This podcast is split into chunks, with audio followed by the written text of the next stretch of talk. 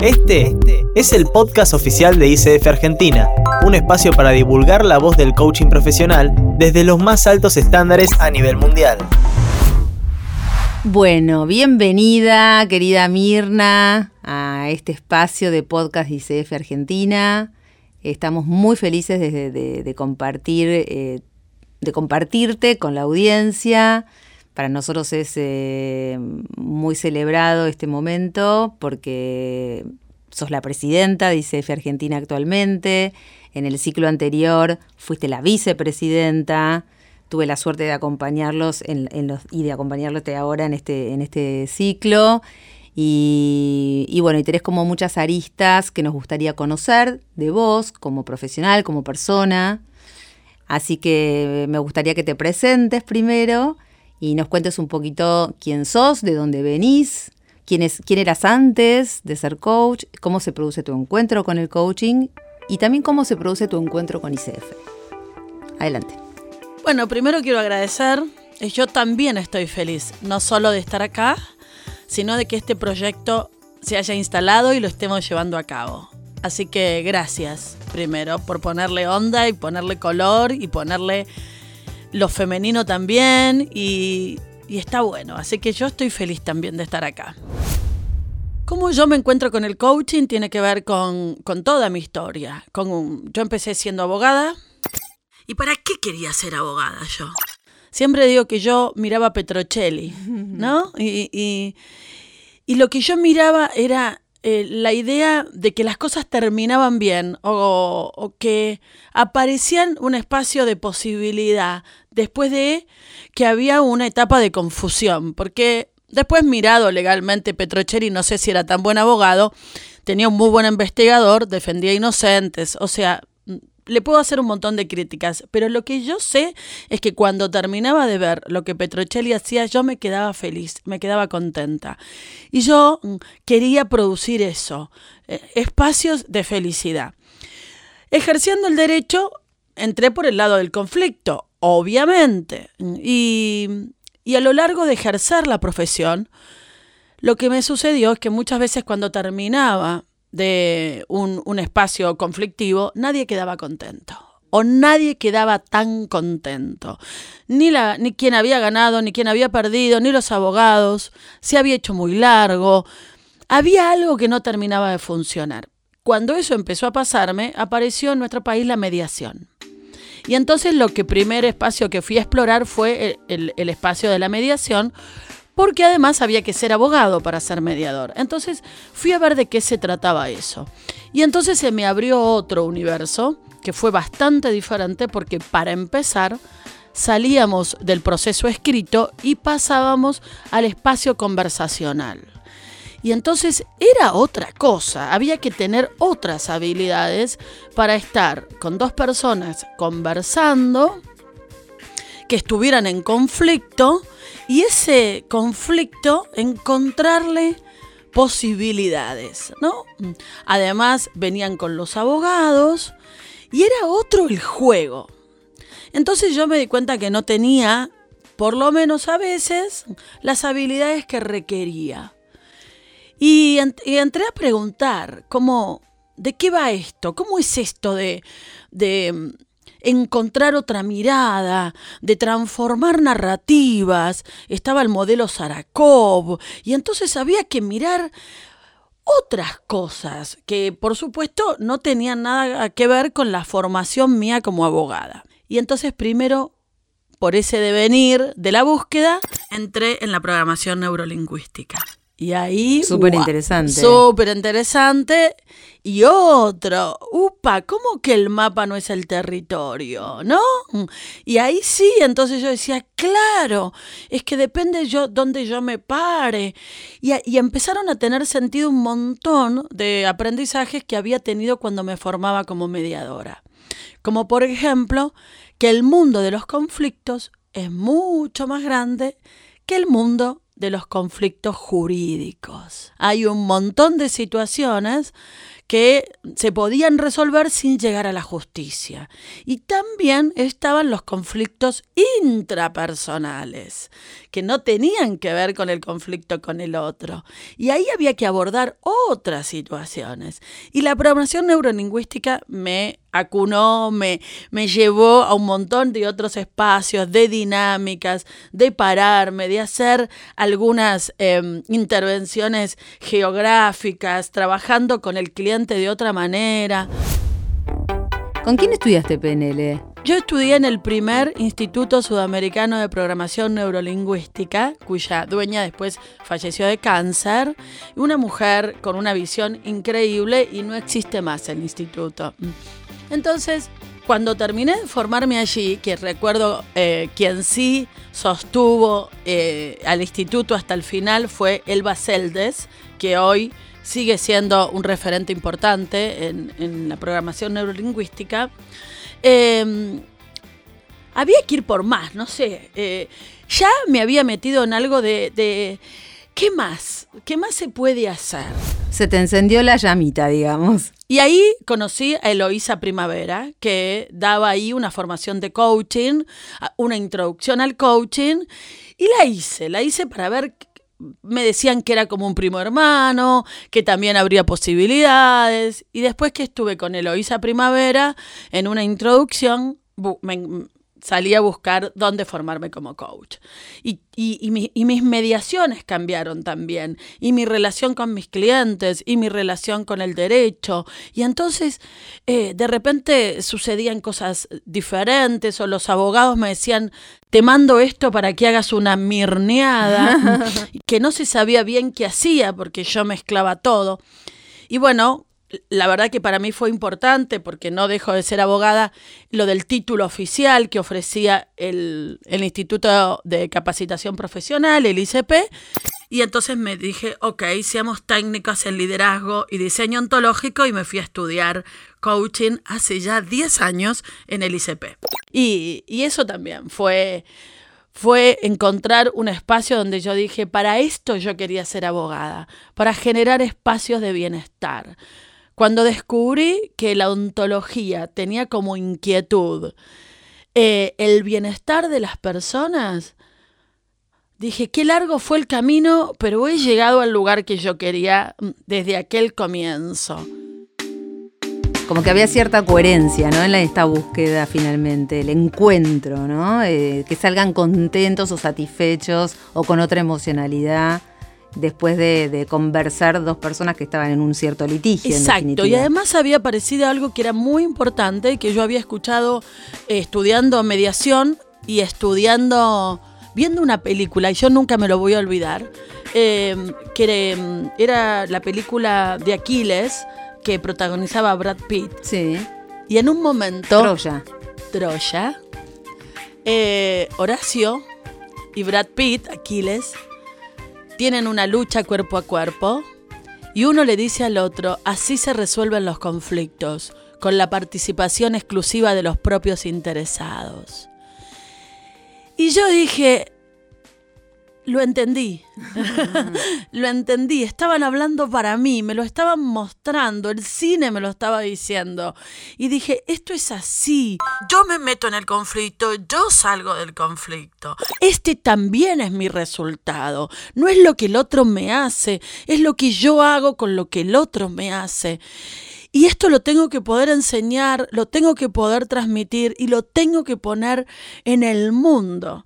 Y entonces empecé a trabajar como coach, me comprometí con esto, decidí seguir eh, vinculada a la institución que me formó y entonces fui docente auxiliar y, y fui docente auxiliar un montón de tiempo y eso significaba vocación, voluntarismo, acompañar procesos y entendí también que todos somos un devenir y entonces eh, acompañar ese devenir y, llegó el momento en que estuvo bueno, que el, que el instituto también me vio y me propuso ser docente y hoy converso ¿Cuál es tu cátedra ahora? Ontología del lenguaje. Sí. Mm, enseño esto, de, de, la inquietud y de la distinción y de la intervención. Yo les doy la bienvenida, digamos, a los interesados en el coaching, digo, y al mundo de la ontología del lenguaje.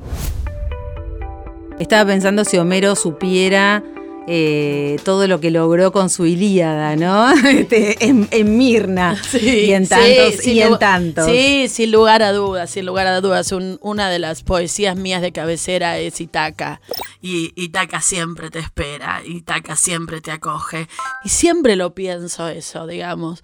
Cada día que me levanto, sé que hay un viaje para vivir un día, ¿no? Que, que empieza con la gratitud de estar viva Siempre pienso en los nonatos, en los que no tuvieron suerte, y por la razón que fuera, eh, y que ellos también estaban en al servicio, y que a mí me tocó ser invitada y al, al, misterio y a la aventura de la vida, y eso lo agradezco con, con todo, con lo que sí y con lo que fue difícil también, y con lo que a veces es difícil todavía. Y entonces empezar el día dando gracias por, por otra oportunidad. Me gusta el meme que anda por ahí que dice que nacemos un solo día y el otro personaje le contesta, no, nacemos cada día, nos morimos un solo día. Me parece muy interesante. Muy lindo. Muy lindo. Sí. Es esto de que cada día es una nueva oportunidad, ¿no? En definitiva. Exactamente, que es un año 365 oportunidades. Te hago, te hago una pregunta. ¿Cómo, ¿Cómo se genera, cómo se produce tu encuentro con ICF y qué pasó a partir de ese momento en vos? Bueno, con ICF me encontré cuando Damián Golbar vino a Buenos Aires. Él era presidente de Global y impulsaba que Argentina tuviera su propio capítulo. Y entonces eh, me acuerdo que fuimos a la escuela de, de líderes de Lidia Murabed y, mm, eh, hubo ahí unos eventos, nos invitaron. Y yo fui a ver de qué se trataba. Recuerdo que no entendí mucho. ¿De qué, de qué año hablas? A ver, uh, y debe ser como 10 años, cuando o 8, digamos, pero mucho. Eh, porque yo estaba recién certificada. Y, mm, y recuerdo que, que, no entendí mucho de qué era esto de la Federación Internacional de Coaching. Pero te estoy mintiendo, porque en realidad mm, yo ya era miembro porque me había hecho miembro mientras estudiaba, sin saber a dónde me iba a meter. Y en un espacio que además era todo en inglés, pero un amigo que pensaba ser presidente, candidatearse para presidente del capítulo, y el capítulo se estaba formando, y esto sí te puedo decir qué año era, era año 2010-2011, mm. me dijo, hacete socia, así me votás. Todavía no. era coach. todavía no era coach. Mm. y, Mm, por esta cosa de que apoyo a mis amigos y, creo en, las, en, sus posibilidades. Por supuesto que, que, me asocié, así que era socia y había renovado membresía cada, cada año, porque si bien había mucho material en inglés, que hoy eso ha cambiado. Muchísimo, por suerte. Muchísimo. Hay mucho material en castellano. Que ha crecido mucho el coaching en Latinoamérica, impresionante. Hispanoparlantes. Entonces. Muy, muy grande. Pero, sin embargo, a pesar de que, de que no entendía mucho, sí igual recibía los mails, recibía conferencias, recibía newsletters y, y sabía que ahí había un mundo al que yo podía espiar, a muchas cosas no llegaba, pero sí eh, era, un, era un espacio interesante.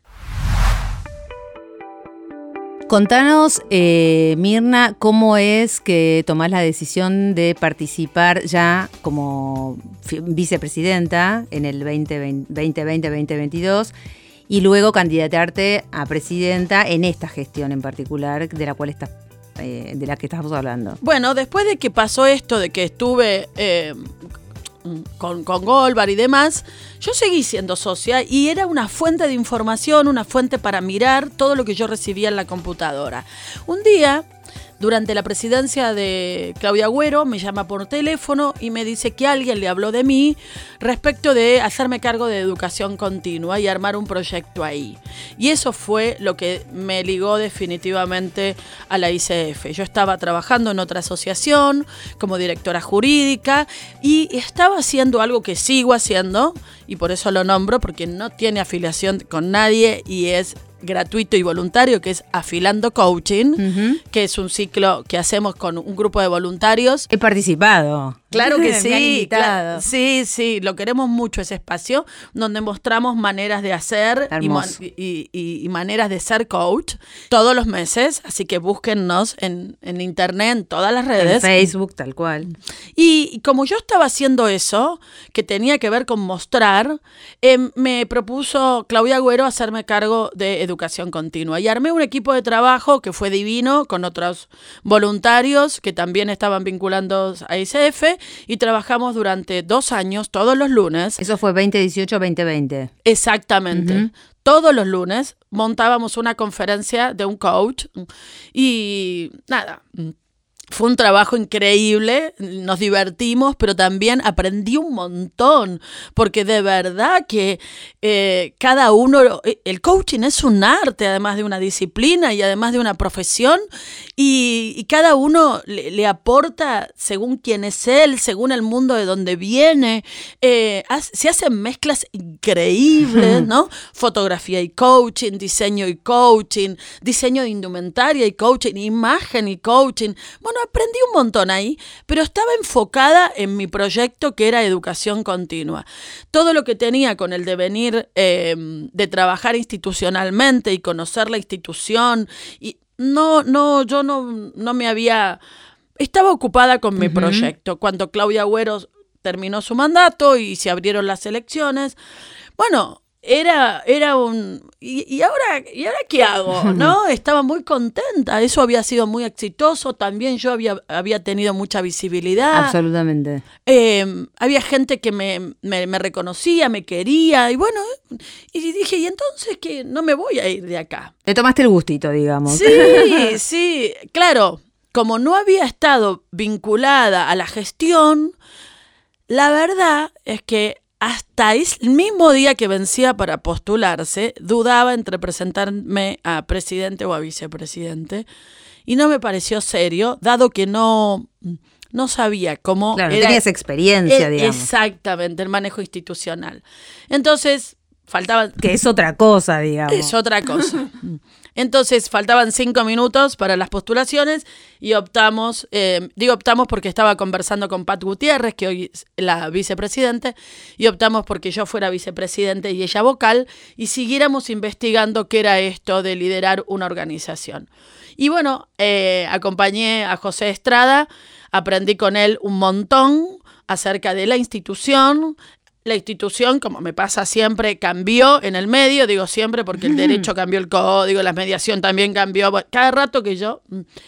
Y nada, eh, eh, cuando acompañé a José aprendí mucho con él y cuando José terminó, esta vez sí, era orgánico y era natural para mí candidatearme a presidente y postularme y, y la gente estuvo de acuerdo y entonces acá estamos. ¿En qué estado de situación tomás la, la tomás eh, ICF Argentina en el 2022? Es decir, cuando, cuando asumís. Y, y hacia dónde te gustaría ir, digamos? ¿Cuáles son tus sueños? ¿Cuáles son tus apuestas, tus, tus grandes desafíos? ¿Qué ¿Cómo te gustaría dejar en el 2024 ICF Argentina? ¿Qué aportes? Etcétera, etcétera. A mí me parece que eh, cuando yo tomo ICF, tengo la suerte de que José Estrada se ocupó de ordenar un montón de cosas. Y entonces eh, em, me encuentro con, con una ICF a- argentina con otra imagen, con otra conversación, con otra manera de trabajar, con otra forma de poner eh, a todo el mundo, eh, digamos, a participar, con otra apertura, con otra responsabilidad, con una manera de delegar y de confiar. Entonces, eso hizo, me encuentro con una ICF, la verdad, que yo estoy muy contenta. En Muy diferente, muy Claro. diferente.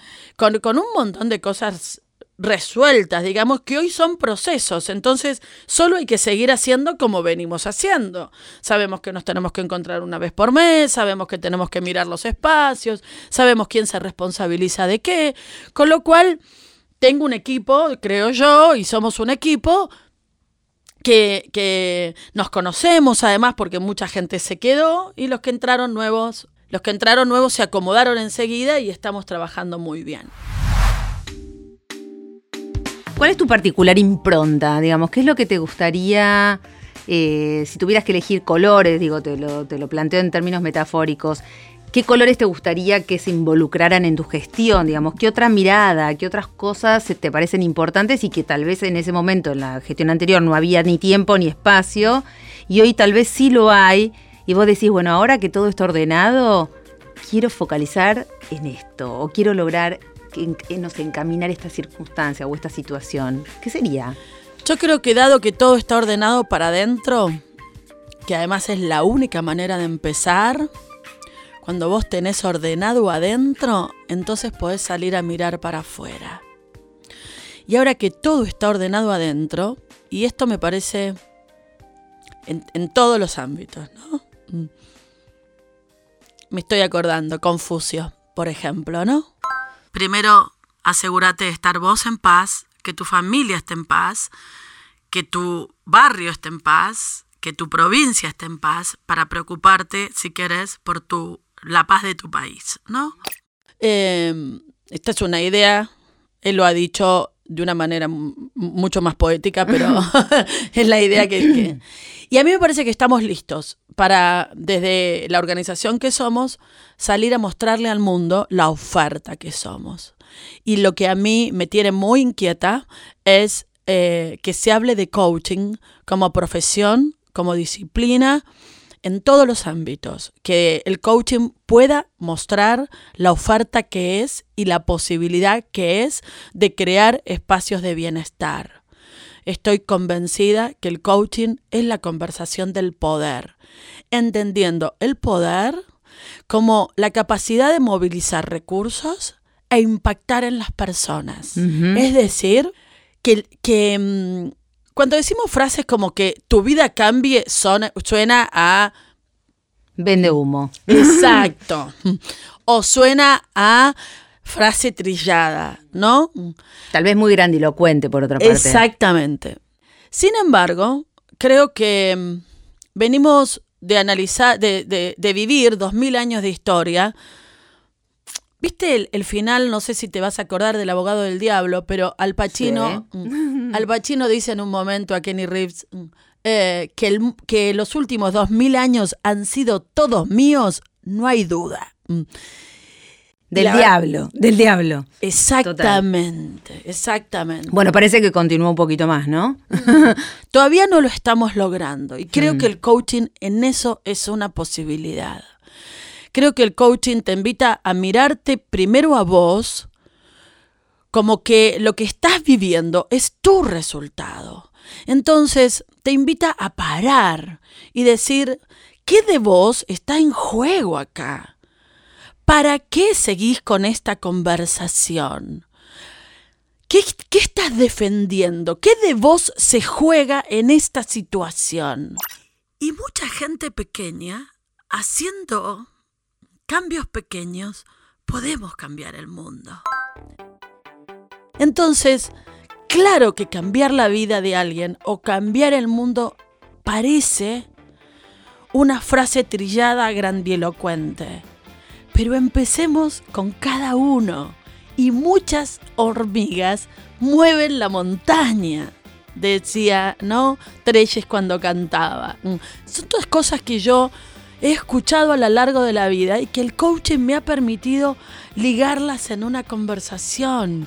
Muchas hormigas haciendo lo que tienen que hacer mueven la montaña.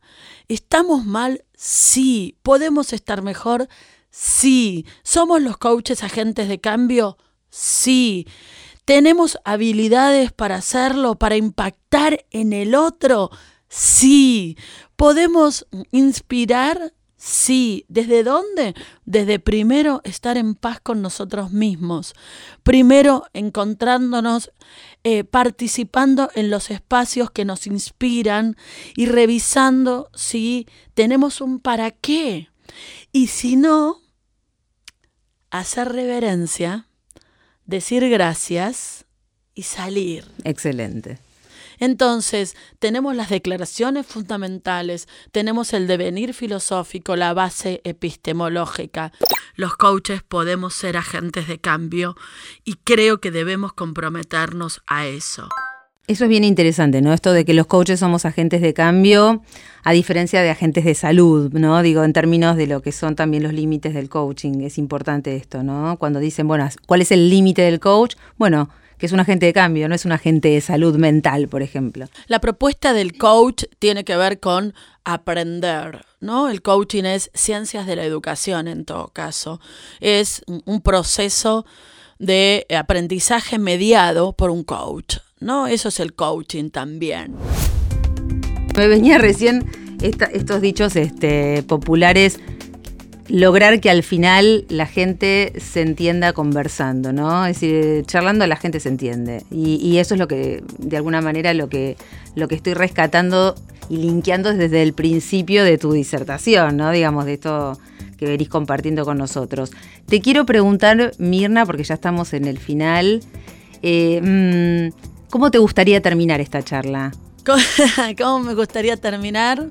En algún punto inspirando a los coaches a, tomar conciencia de lo que acabas de decir, de la humildad, pero entendida, eh, Thomas Kotner anda por algún lado, no sé, creo que se ha distanciado un poco, pero fue un docente que, que también hizo diferencia en mí y que me, que me enseñó que el humilde tiene fortalezas y las pone al servicio.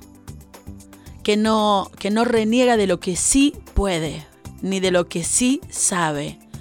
Solo que viene desde esto que yo soy y esto que yo sé y esto que yo puedo, lo pongo al servicio de todos. Esto habla eh, también de mucha generosidad, ¿no? Y en esto de entender que el conocimiento no, pertenece a nadie, ¿no? Y que es, algo que se comparte y que se y que, que fluye, ¿no? Como, como el dinero, como la energía, como que circula. Exacto. Y que eh, entonces el humilde sabe que no lo sabe todo.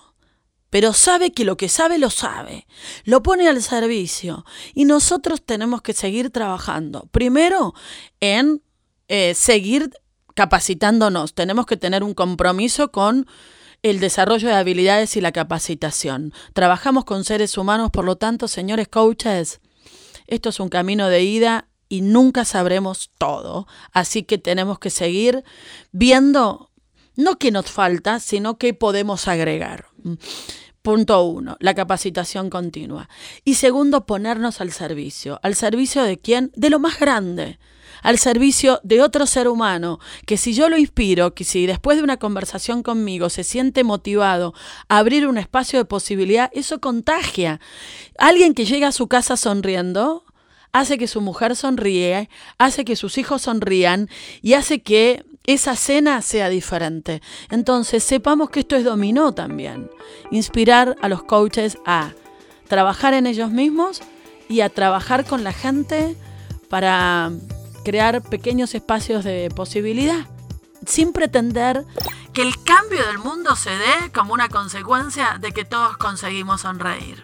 buenísimo. Bueno, Mirna, muchísimas gracias. Creo que ha sido una, una conversación muy, muy inspiradora. Transmitís como mucha esperanza y mucha, mucha oportunidad y mucha posibilidad. Eh, hablar con vos implica contagiarme eh, de alguna manera de toda esta, de este optimismo que transmitís, de este amor. Eh, y bueno, ya te, lo, ya te lo he planteado en otras oportunidades, pero bueno, es algo que, bien vale la pena para quien no te conoce, ¿no? Gracias. Lo único que puedo decir de eso es que mm, si lo transmito es porque lo creo, lo vivo, lo, lo, lo, transpiro. muchas gracias. A ustedes. Escuchaste el podcast oficial de ICF Argentina. Para más información, te invitamos a visitar www.icfargentina.ar.